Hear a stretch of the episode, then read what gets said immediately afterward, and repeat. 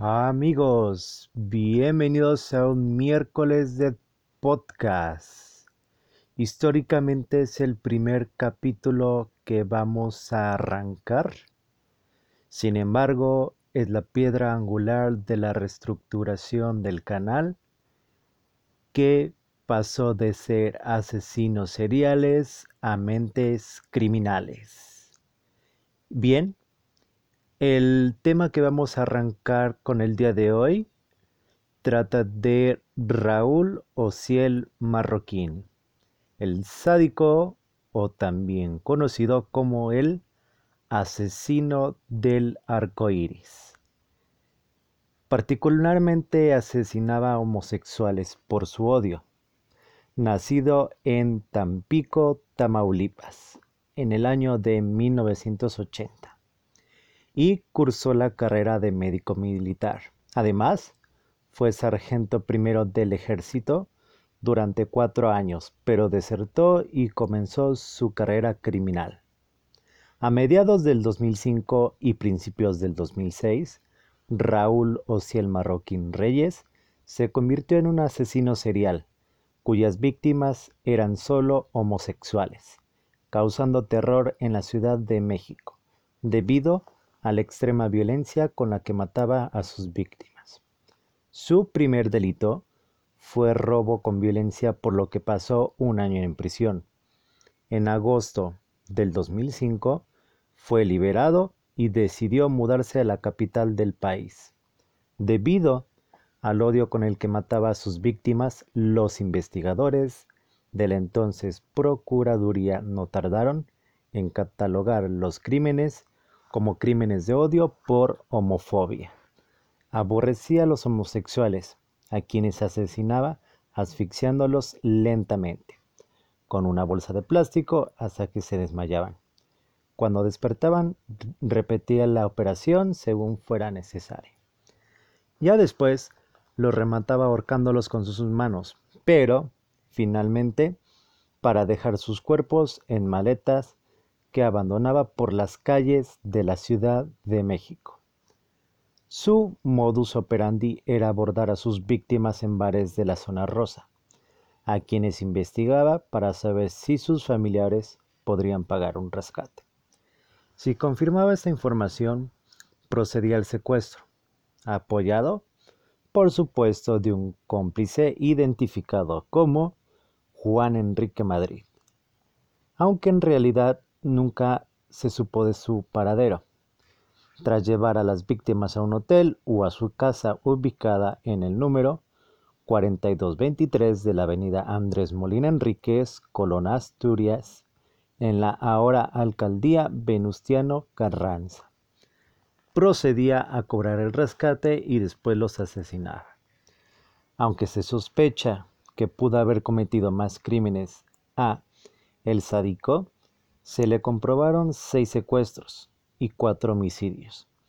El primero de ellos en agravio de Jonathan Razo, a quien privó de su libertad el 27 de octubre del 2005 y asesinó el 12 de noviembre de ese mismo año.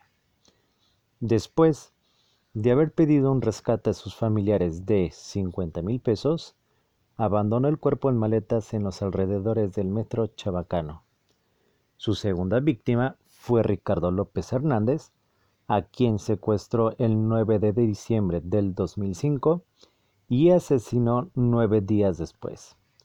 A pesar de haber recibido los 28 mil pesos que pidió del rescate, abandonó el cuerpo en maletas en calles de la misma colonia Asturias donde vivía. Sus otras dos víctimas fueron identificadas como Armando Rivas Pérez y Víctor Ángel Iván Valderas. Este último por el que pidió un rescate de 8.300 pesos. La policía comenzó a seguir el rastro.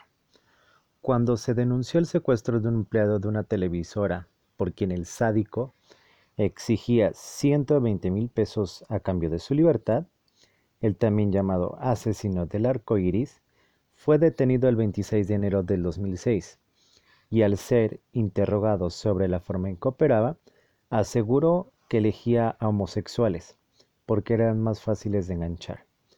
Dejaba a sus víctimas se acercaran a él para luego invitarlos a un hotel o a su casa, aunque aseguró que él no era homosexual. Al momento de su captura, a Raúl Ociel Marroquín Reyes se le encontraron las credenciales del lector de sus víctimas, las cuales guardaba como trofeos y que llevaba a todos lados, según explicó el entonces titular de la Agencia Federal de Investigación, AFI, por su abreviación, Genaro García Luna. Relató que mataba a sus víctimas quitándoles el aliento lentamente, utilizando una bolsa de plástico.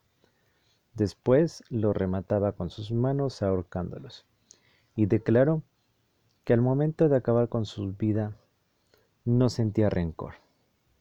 Y cito, hasta le hizo un bien a la sociedad, pues esa gente hace que se malee la infancia. Una de, mis víctimas era portador del VIH y de cierta manera evité la propagación del virus, aseguró entonces el sádico cuando fue interrogado. Durante el juicio, el asesino del arco iris también afirmó que no se arrepentía de sus crímenes. Lo volvería a hacer, solo que sería más cuidadoso para no ser atrapado y no cometer los mismos errores. De lo único que me arrepiento es de lo que está pasando mi familia ahora.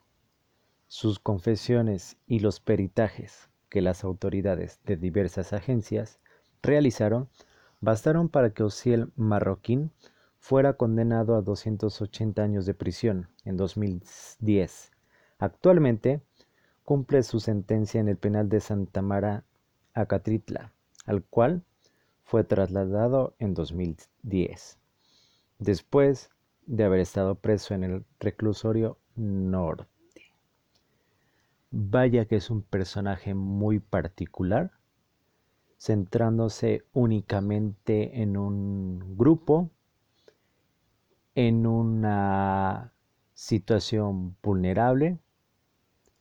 Actualmente se desconoce ciertos datos sobre él,